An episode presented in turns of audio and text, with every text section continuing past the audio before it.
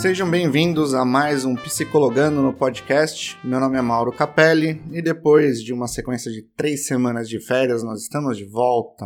E no episódio de hoje nós vamos falar um pouquinho sobre os relacionamentos, relacionamentos amorosos, os problemas que surgem, por que surgem, como resolvê-los e assim por diante. Esse é um assunto que todo mundo ama falar, ama assistir a respeito. Pode ver inclusive na televisão que os ibopes mais fortes são aqueles que trazem novelas de relacionamento, pode ser principalmente os amorosos, mas pode ser qualquer tipo de relacionamento. Também Big Brother Brasil, esse último inclusive foi um estouro aí de ibope, porque todo mundo queria saber como é que os relacionamentos interpessoais ali iam acontecer, iam se desenrolar, as pessoas fomentando é, contendas, brigas, vinganças e todo mundo querendo saber como é que aquilo ia se desenvolver. Quando a gente vê também a vida dos famosos. Todo mundo quer saber o que aconteceu entre a Bruna Marquezine e o Neymar, como é que tá a situação deles, quem que o Neymar deixou de seguir porque a Bruna acabou ficando. Todo mundo gosta de um pouco desses assuntos de relacionamento. Para você ter uma ideia, você que está ouvindo este podcast nesse momento, os aplicativos mais baixados em 2020 foram voltados para as questões de relacionamento. Não somente dos relacionamentos amorosos, mas de relacionamento com todo mundo. A gente também está vivendo dentro de uma quarentena, de uma, uma reclusão, então também foram baixados aplicativos que pudessem viabilizar esses, esse, essa comunicação com as outras pessoas. Então, por exemplo, em primeiro lugar foi o Zoom em abril de 2020. Foi o Zoom, em segundo foi o TikTok, terceiro foi Facebook, WhatsApp em quarto e quinto Instagram. Só o Zoom ele ele foi baixado mais de 131 milhões de vezes no mês de abril. Isso por quê? Porque nós queremos manter as nossas relações. Por outro lado, mesmo que a gente ame esses aplicativos, a gente tem aí a situação de que ao mesmo tempo a gente não aguenta mais o ser humano, não é? A gente vive com as pessoas do nosso trabalho e ao mesmo tempo se torna tão insuportável. A gente reclama das pessoas que estão andando nas avenidas porque elas andam muito devagar. A gente reclama do nosso colega de trabalho, a gente reclama do nosso chefe. O nosso chefe reclama do chefe dele e a gente também reclama do nosso parceiro ou da nossa parceira. A gente reclama dos nossos pais, a gente reclama dos nossos filhos. Os filhos reclamam então dos seus colegas. A professora reclama dos alunos que tenta dar aula. Todo mundo fica reclamando de todo mundo. Parece que é um uma relação de amor e ódio. A gente quer os relacionamentos, mas ao mesmo tempo a gente não quer os relacionamentos. Viver com as outras pessoas causa dor, causa impaciência, ah, dá uma fadiga de todo mundo, não é mesmo? O que eu gostaria de focar hoje é mais voltado nos relacionamentos amorosos, em como é que eles acabam também se desgastando com o tempo. No geral, todo mundo quer ter um companheiro ou uma companheira. Para não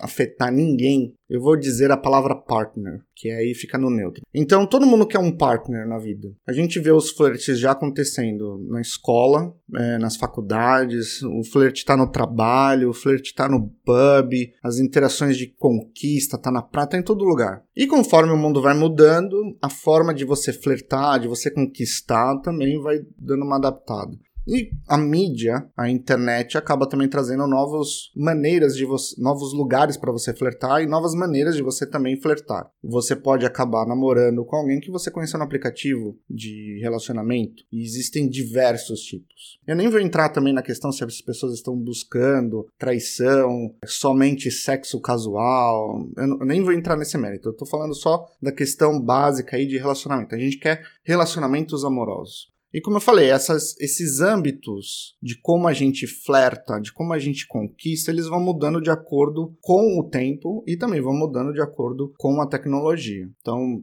uma pessoa da década de 50 nunca imaginaria poder flertar com alguém usando um aplicativo. Ao mesmo tempo que a gente quer ter alguém, como a gente já também falou no começo, esses relacionamentos vão se desgastando, a gente vai se cansando da pessoa. E aí ocorrem os divórcios, as separações, os términos de relacionamento. Trazendo um pouquinho de números. Em 2017, Portugal foi um dos campeões da Europa de divórcios. A cada 100 casamentos, 65 terminava em divórcio. Desde 1960 a 1917, na Europa, houve um aumento de 251% de divórcios. E a gente não está aqui incluindo as pessoas que talvez tenham uma união estável, não, a gente só está usando aquelas pessoas que literalmente casaram no papel. E quais são os principais motivos que levam a essa separação?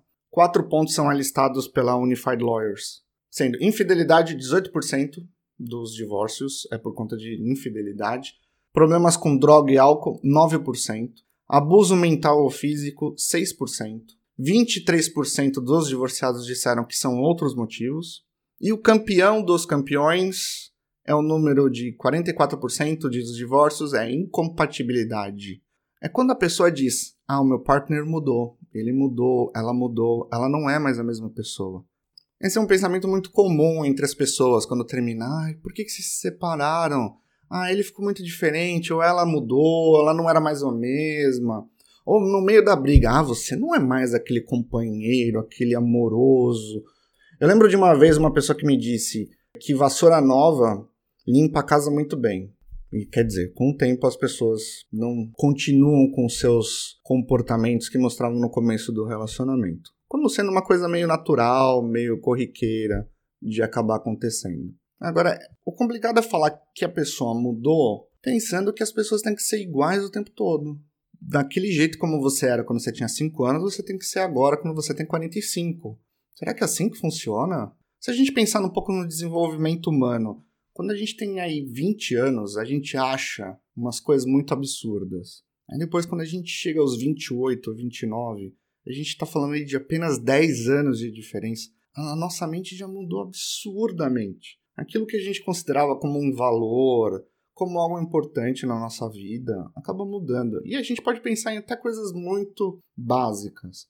Por exemplo, vamos dizer que um jovem aí de seus 18 anos ama carro. Mas aí quando ele chega nos 30 anos, isso talvez não seja tão importante. Ele veja que gasta muito, né, manutenção é muito alta, você acaba atrapalhando no trânsito, você acaba poluindo o sistema, o ambiente. Então ele hoje não acredita mais que o carro é a melhor coisa para se ter na vida. Não é mais um alvo dele. Isso é uma coisa básica. Imagina outras que podem também acabar mudando. Esse é o ser humano. Como é que a gente pode chegar e falar assim, puxa, ele ou ela mudou? A gente queria que ele fosse igual o tempo todo? E nós mesmos não mudamos? E é claro que as mudanças elas também acabam surgindo de acordo com a vivência que a gente vai tendo, experiência de vida, problemas que a gente vai enfrentando, esse é o segundo ponto. Também a tecnologia que vai permitindo que a gente acabe encarando as coisas e a vida de uma maneira diferente, isso também vai impactando. E é claro, a nossa mentalidade né, os gostos pessoais. A gente nunca é estático, não tem como a gente dizer ele mudou, ela mudou. É claro que também tem alguns comportamentos que a gente fazia no começo, porque a gente estava meio que empolgado. Então, de repente, o homem era mais romântico, a mulher era mais simpática, e todo mundo acaba escondendo mais os seus defeitos. Né? E a gente faz isso não só quando a gente está falando de pessoas que a gente tem um interesse mais amoroso, como também no nosso trabalho, nosso primeiro trabalho, no nosso, a gente acabou mudando de trabalho, está num trabalho novo. O que, que a gente vai mostrar? Ah, vamos mostrar que a gente é o melhor funcionário possível. A gente não mostra os nossos defeitos. A gente vai na entrevista, a gente não mostra as nossas falhas, aquilo que a gente precisa melhorar. É que é basicamente aquele do tipo, o que, que são os pontos principais que você precisa melhorar, que seria uma falha no seu lado profissional. E aí a pessoa acaba respondendo: Ah, é que eu trabalho demais. Então a gente vai mudando e depois de algum tempo você acaba vendo, putz, esse trabalho aqui não era para mim. Ou de repente é, você gosta do seu trabalho, se sente bem, mas você acaba se tornando mais livre para mostrar quem de fato é você no seu dia a dia. Não dizendo que tem um lado ruim ou um lado bom nisso. Né? Você se sente mais à vontade. Você acaba fazendo mais algumas amizades, amizades de trabalho. Você se sente você mesmo naquele ambiente. Essa é uma tendência.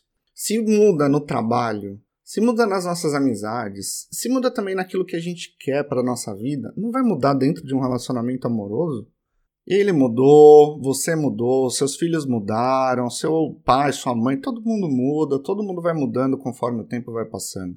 Às vezes muda para pior e às vezes muda para melhor, mas vai mudando. Então dizer que ele mudou, ela mudou, não dá mesmo para a gente poder embasar como algo que realmente é um problema. Porque todo mundo muda. É como tentar reclamar das coisas que são inevitáveis. É inevitável que chova. É como você tá morando no Japão e reclamar, puxa, mas teve outro terremoto? Sim, você tá morando num lugar onde dá muito terremoto. Se a gente quer estar tá com alguém, é saber que essa pessoa vai mudar. O problema, na realidade, de dizer que a pessoa mudou é que você não mudou no mesmo ritmo ou não mudou na mesma direção. E isso não é necessariamente um problema seu ou um problema do seu partner. O problema é que vocês cresceram, vocês cresceram separados dentro do relacionamento. Talvez o seu partner buscando coisas mais voltadas para o trabalho, algumas desejos mais pessoais e acabou não te envolvendo, você também e as coisas comuns acabaram se tornando muito pequenas em comparação com as coisas diferentes. Esse é um dos detalhes que acaba levando muita gente a acabar se distanciando um do outro. Para um relacionamento poder dar certo, tem que ser como um piloto e um copiloto. Os dois estão no avião, direcionando o avião para um destino. Não dá para o meio do caminho de um voo que saiu de Vancouver em sentido a Londres, o copiloto dizer: Bom, agora eu quero ir para a África do Sul. E aí tentar mudar a rota. Os dois têm que entrar num consenso de onde que vai chegar. É isso que acontece no relacionamento. Os dois vão criando interesses pessoais, vão mudando, os dois vão mudando ao mesmo tempo para interesses pessoais totalmente distintos. Acabaram esquecendo de trabalhar em conjunto para poder chegar no mesmo destino, no mesmo lugar. Isso não significa que você não possa ter então as suas coisas pessoais, os seus desejos pessoais, as suas opiniões que são diferentes do seu partner. É claro que pode, todo mundo pode. Mas o objetivo final da jornada acabou sendo muito diferente. E agora que a gente está em quarentena e a gente fica mais tempo com a pessoa, parece mais essas diferenças. A gente acaba notando mais aquilo que não é compatível. E é claro, né? Se você tá já estressado com o seu trabalho na quarentena, se você já está estressado com a economia do país está uma desgraça, se você já está estressado com o trânsito, e aí você chega na sua casa e o seu partner não tem os mesmos pensamentos que você, vai irritar mais ainda. E a gente pode explorar um pouquinho mais esses temas, porque para Freud, um dos maiores momentos ou temores que o ser humano tem seria o relacionamento com outra pessoa. Você se torna mais vulnerável, você se torna mais exposto, você está convivendo com aquela pessoa, os seus atos falhos, as suas fraquezas vão ficar mais expostas para essa pessoa. Aí o medo vai bater de que aquela pessoa use as suas fraquezas contra você. Use a sua vulnerabilidade para te destruir. Por isso que relacionamentos, e principalmente os amorosos, eles são uma tênue relação entre amor e ódio, amor e medo, conforto e desconforto. Porque a qualquer momento essa pessoa que você tem amor pode te deixar esse amor que você tem, pode ser que aquela pessoa te machuque. E às vezes machuca não com intuito. Outras pessoas machucam com intuito, mas muitas vezes machuca por não ter a, a vontade de te machucar, mas acabam machucando. O seu chefe, por exemplo, está no seu trabalho e o seu chefe acaba sendo super estúpido ou estúpida contigo. O que, que você vai pensar? Talvez você fique até pé da vida. Porque ele não está entendendo o meu lado, mas bola para frente. Porque você espera né, que o seu companheiro de trabalho, os seus colegas e até mesmo os seus chefes sejam meio sacanas, não levem em conta os seus sentimentos, os seus pensamentos, as suas opiniões. Agora, quando alguém que é o seu partner, e aqui a gente também pode falar das relações familiares, né? Se é o seu irmão, se é o seu filho, se é a sua mãe, se é o seu pai, se é o seu avô, vai e acaba sendo grosso, estúpido, é, acaba te machucando, talvez da mesma forma que o seu chefe te machucou, aí dói mais. Aí dói lá no âmago. E aí aumenta em mágoa aquilo que você sente pela pessoa, ou aumenta em ódio. Porque como é que pode uma pessoa que você tem laços amorosos, laços sanguíneos, fazer aquilo contigo? Aumenta mais a nossa dor. É esperado que as pessoas fora da nossa família, fora do nosso círculo familiar, nos tratem mal, né? Porque afinal de contas não estão relacionadas com a gente. Mas as pessoas de dentro, quando agem assim, aí dói muito. A gente releva quando alguém lá de fora nos machuca, mas quando alguém de dentro nos machuca, aí é um devastador demais. Isso tudo é porque a imagem que a gente tem do nosso chefe, que acaba sendo um cretino com a gente, é uma imagem diferente daquela que a gente fez, por exemplo, do nosso partner. Qual é a imagem que a gente geralmente faz dos nossos partners, dos nossos companheiros e companheiras nessa vida? É muito influenciado pela mídia. A gente olha esses filmes aí super românticos, em que os dois se amam eternamente, em que os dois se compreendem 100% das vezes. É muito interessante que parece que quando um dos, dos é, do casal acaba gritando com o outro ou esbravejando, saindo do trilho, o outro entende, compreende que, puxa, ele está passando por um momento difícil, estressante, e o que ele realmente quer me dizer é que ele está preocupado com o meu bem-estar. Muito bonito, mas que não funciona assim na vida real. A vida não é a propaganda de margarina. E a gente fica achando que vai ser igual propaganda de margarina. Não só igual propaganda de margarina, mas também como o desenho que a gente cresceu assistindo. E aí depois os filmes que a gente viu na adolescência, as séries que a gente acompanhou, e os filmes que a gente vê durante adulto. Ou seja, a gente é bombardeado pela essa imagem de que essa relação é perfeita, deve ser perfeita, é, nunca tem problema, todo mundo se entende. Um outro problema não é da, da mídia, mas também influenciado pela mídia, é como a gente vai revisitando essa pessoa na nossa mente. Você encontrou uma pessoa, se apaixonou e você vai idealizando de como ele ou ela tem que se comportar, de como ele ou ela vai agir. E aí, quando eles não agem de acordo com aquilo que a gente esperava, ou do que a mídia nos ensinou, a gente vai dizer: ah, tá vendo? Ele mudou. Será que eles mudaram realmente ou foi a nossa imagem que foi extremamente diferente da realidade? A gente cria essa fantasia e a gente espera que a outra pessoa haja de acordo com a nossa fantasia. E se ela não age, aí vem a decepção. Geralmente isso ocorre muito, né? Quando você está num relacionamento e você estava apaixonado ou apaixonada, e aí depois você vê, bom, não era bem exatamente aquilo que eu pensava. Mas esse bem exatamente como eu pensava tem extensões muito diferentes. Que às vezes você só vai descobrir depois de 5 anos de relacionamento. Você só vai descobrir isso depois de 10 anos. Você vai descobrindo isso conforme o tempo vai passando ou conforme vocês vão tendo objetivos totalmente diferentes nas suas vidas. Nós criamos a ilusão, devido à mídia, devido aos nossos próprios interesses, de como a outra pessoa tem que agir. E aí, quando ela não age, a gente vai dizer: ah, ele é teimoso, ela é teimosa. Mas na verdade, isso é o nosso desejo que a nossa fantasia funcione ainda. Aquilo que a gente imaginou na nossa mente entre em realidade, comece a funcionar. E também um pouco de desejo de controle, que a gente quer que a outra pessoa faça exatamente como a gente quer. A gente não quer tolerar que ela possa pensar ou agir de maneiras diferentes. A gente quer que ela haja como a gente gostaria que ela agisse ou como nós agiríamos na mesma situação. A gente pode pensar também nisso quando a gente está falando de relacionamentos familiares. Então, de repente, a pessoa compra um carro da cor amarela. E aí o pai vem e fala assim: Mas comprou da cor amarela? Num tom de crítica. Porque ele não compraria da cor amarela. Mas ele não quer respeitar que a pessoa da família, o filho, a filha ou a esposa, comprou da cor amarela. Ele quer criticar, porque a pessoa não fez aquilo que ele gostaria que ela fizesse. Ele perdeu o controle dela. Então vem a crítica. É melhor colocar a pessoa para baixo, chamá-la de teimosa, de que quer fazer tudo do seu próprio jeito, é egoísta, porque aí a gente está colocando a pessoa para baixo e não vendo que nós estamos controlando a situação. Queremos controlar o outro a fazer como a gente deseja.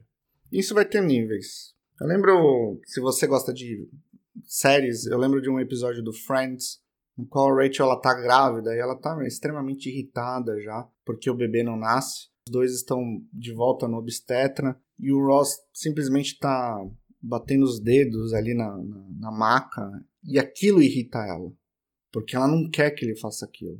Ela quer que ele faça exatamente o que ela quer. Depois ele começa a respirar normal e a respiração irrita ela. A presença dele vai irritando.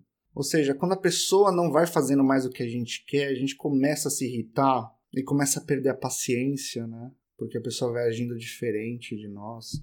Aí quando ele age ou ela age daquela maneira ou fala alguma coisa que nós não queremos que ele faça, a gente vira os olhos, passa vergonha e depois acaba querendo brigar com ele. E a gente não quer entender que a outra pessoa tem o direito a se manifestar. A gente não quer entender que a outra pessoa pode ser ela mesma. A gente quer que ela haja como a gente deseja. E na realidade, então, você não se apaixonou pela pessoa, você se apaixonou pela sua fantasia. E isso acontece com todo mundo, não vamos dizer que é uma coisa ruim, porque faz parte do aprendizado. Não tem como dizer, essa é uma fórmula que você vai lidar com todo mundo agora e vai ser 100%. Mas é justamente nessas horas quando a gente perde a paciência com o outro, porque o outro não está fazendo como a gente deseja, que começam os abusos psicológicos, os abusos físicos. E aqui a gente tem que abrir um parêntese, porque a gente pensa muito nos abusos do homem com a mulher. Mas a bem da realidade é que as mulheres também acabam sendo abusadoras. Talvez não fisicamente com mais frequência que os homens, mas psicologicamente há muitos casos de relacionamento no qual a mulher abusa sim do seu companheiro. Isso porque todo mundo é bom e ruim.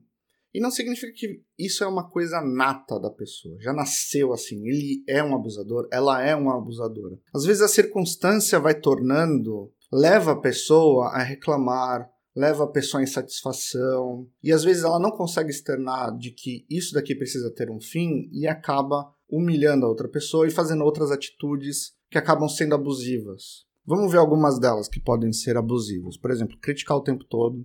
Depois a humilhação, humilhação em, no âmbito privado, como também na frente das outras pessoas. Ciúmes e possessão. Falar mentiras a respeito do partner. Pega alguns elementos da realidade e transforma naquilo que seja benefício para o abusador. Porque assim, se as pessoas que vão ouvir, elas podem reconhecer os traços de realidade para acreditar no, em todo o contexto. Usar as suas próprias inseguranças contra você, usar isso como um gatilho para te colocar para baixo. E é claro, né? Tudo tem dois lados. E nessas pessoas acabam tomando partido de acordo com aquilo que ela ouviu mais. Então, se ouviu mais a esposa ou o marido reclamando e não ouviu o outro lado ou não viu nenhuma das situações, acaba tomando partido, geralmente, de quem está sempre ao seu lado reclamando.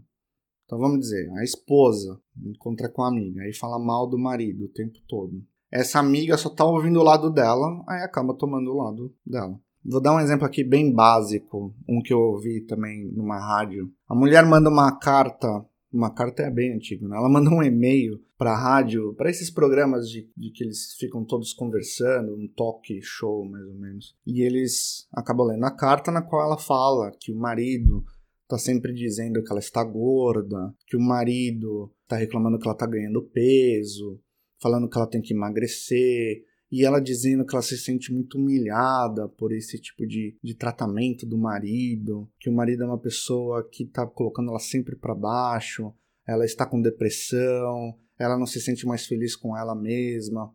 O que que você pensa do marido ouvindo esse relato dela? Mas aí você escuta o lado dele e nessa ele acaba contando de que a esposa está com um problema sério no coração de que o médico avisou que ela não poderia mais engordar, que ela teria que perder, inclusive, uma determinada quantidade de peso e que ela teria que ser submetida a uma cirurgia e que era de risco se ela não perdesse peso. E aí, e agora? Esse marido é ruim? Então parece que ele, talvez não comunicando da melhor maneira, está querendo que a esposa cuide da saúde, preocupado com o bem-estar dela, mas ela acaba também distorcendo um pouco a realidade ou a percepção de como ela está recebendo essas informações. Sempre quando a gente trata então de relacionamento, seja amoroso, quando tem duas pessoas, vai ter dois lados. Sempre vai ter dois lados. Sempre. Não tem como dizer assim, não, mas mesmo assim ele foi meio sacana. N não tem como. Bem, na verdade, que quando terminam relacionamentos, quando duas pessoas vão embora, Ambos estão errados, ambos estão certos. Os dois não fizeram dar certo. Os dois fracassaram. Não foi por culpa só dele e não foi por culpa só dela.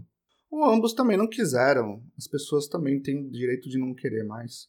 E a vida que segue, não é? Agora vamos dizer que você tá num relacionamento. Você tá notando essas críticas, você tá notando que tá um pouco difícil de se comunicar com o seu partner, mas você quer realmente fazer dar certo. Então existem algumas técnicas que a gente pode fazer para poder melhorar o relacionamento, e isso também é aplicável a qualquer tipo de relacionamento, inclusive relacionamento no trabalho.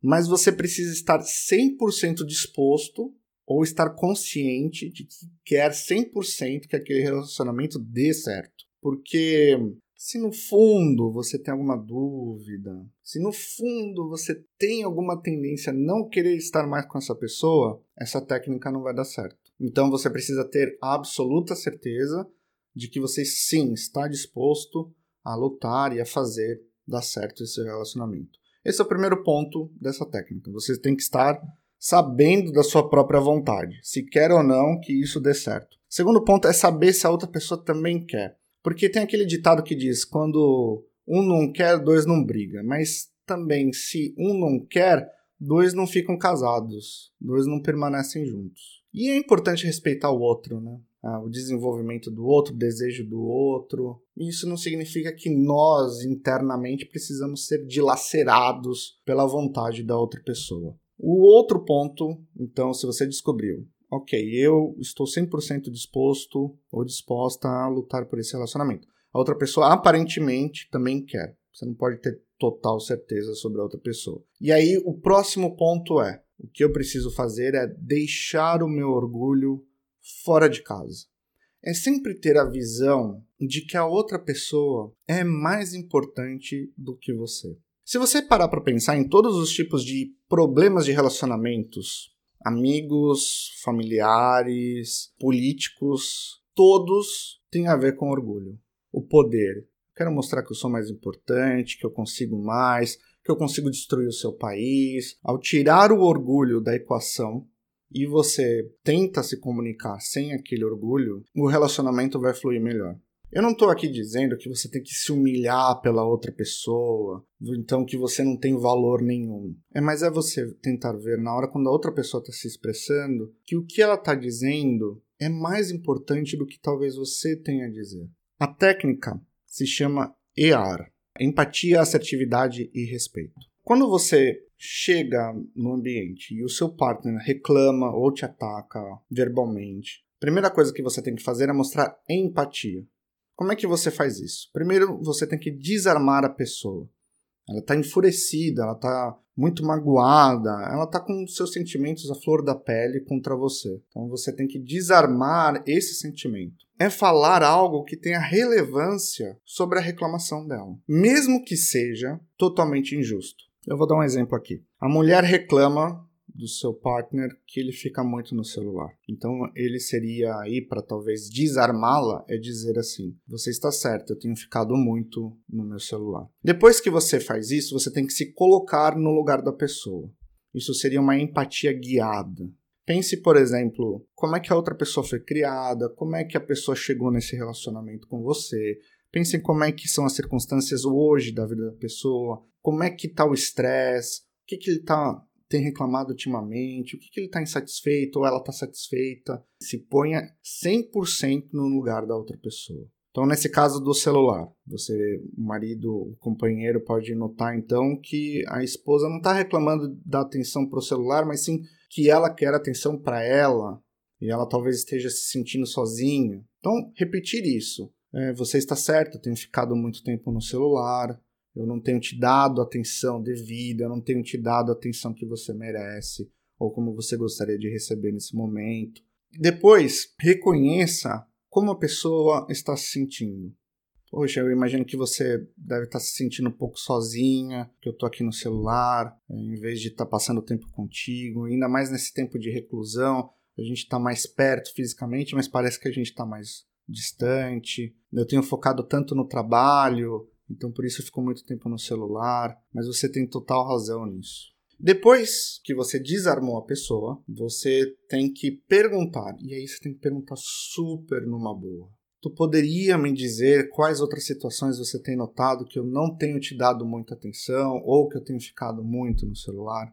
Você está mostrando aqui interesse para a pessoa se abrir mais. Você desarmou, ela veio com aquela fúria de dizer que você estava no celular. Na hora quando você mostra que entendeu, mostra que sabe como é que ela está se sentindo e que ela tem razão, aquilo quebra. E agora você está estimulando ela para compartilhar mais do que ela tem pensado. Esse foi o momento da empatia. Agora a gente vai para assertividade. Assertividade é a maneira como você vai se comunicar com ele ou com ela a partir de então. Nesse caso, sempre comece as frases dizendo eu sinto ou eu senti. Esquece de dizer você. Então, você que está errado, você me irrita, você só fica no celular.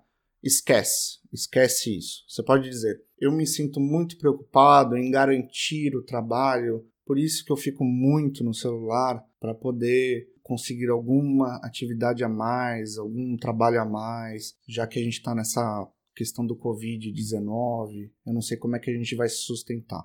E por fim, é o respeito. Mesmo que você se sentiu injustiçado, pensando, poxa, mas ela não entende que eu tô tentando trabalhar, tô tentando trazer um pouco de dinheiro, que a situação tá muito difícil, por isso que eu fico toda hora no celular. Você tem que deixar isso de lado, lembra? O orgulho fica de fora, não pode entrar. Agora, fale algo positivo sobre ela. Por exemplo, eu fico feliz que tu pôde vir para mim confessar e falar sobre a sua preocupação, de como você está se sentindo. Eu agradeço muito. Vamos colocar tudo junto? Como é que ficaria então o EAR? A esposa ou a companheira veio e falou e reclamou que você está muito no celular.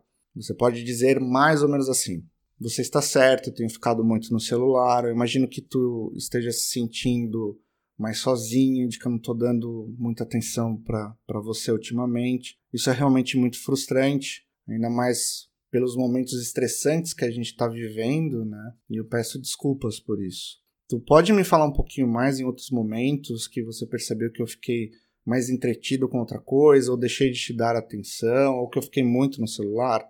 Aí ela vai dizer, ela vai se abrir. E aí então você pode então concluir. Eu me sinto muito preocupado em garantir o dinheiro para nossa casa, ainda mais nessa época de pandemia, já que está tão difícil de conseguir um bico, de conseguir um, um emprego, um freelance e assim por diante. Mas eu agradeço muito que você veio e compartilhou a sua preocupação comigo. Enfim, parece simples? Não é. E ainda mais se você não estava acostumado a falar assim, não é fácil começar a falar. Dá trabalho? Dá muito trabalho. Mas você estava disposto a querer fazer dar certo seu relacionamento, não é? Relacionamento entre duas pessoas dá muito trabalho. Essa é uma tática, o EAR, que funciona em todos os âmbitos. Então, você pode praticar também com as pessoas no seu trabalho, com seus amigos, colegas de escola. E é como andar de carro. Você, às vezes, no começo ficava, agora tenho que pisar na embreagem, acelero devagar, engato a marcha. São várias funções ao mesmo tempo. Depois, com a prática, você acaba sendo mais automático em engatar a marcha e sair dirigindo e tendo aí os seus membros, pernas, braços, fazendo atividades totalmente diferentes. E é uma questão de tempo. E é isso. Por hoje é só. Esse foi mais um episódio do Psicologando no Podcast. Espero que você tenha gostado. Entre em contato conosco para fazer as suas perguntas, tirar suas dúvidas, sugerir temas para os nossos episódios. Mande um e-mail para podcast.capelle.psc.br. Fique atento para mais episódios no seu timeline e até o próximo episódio.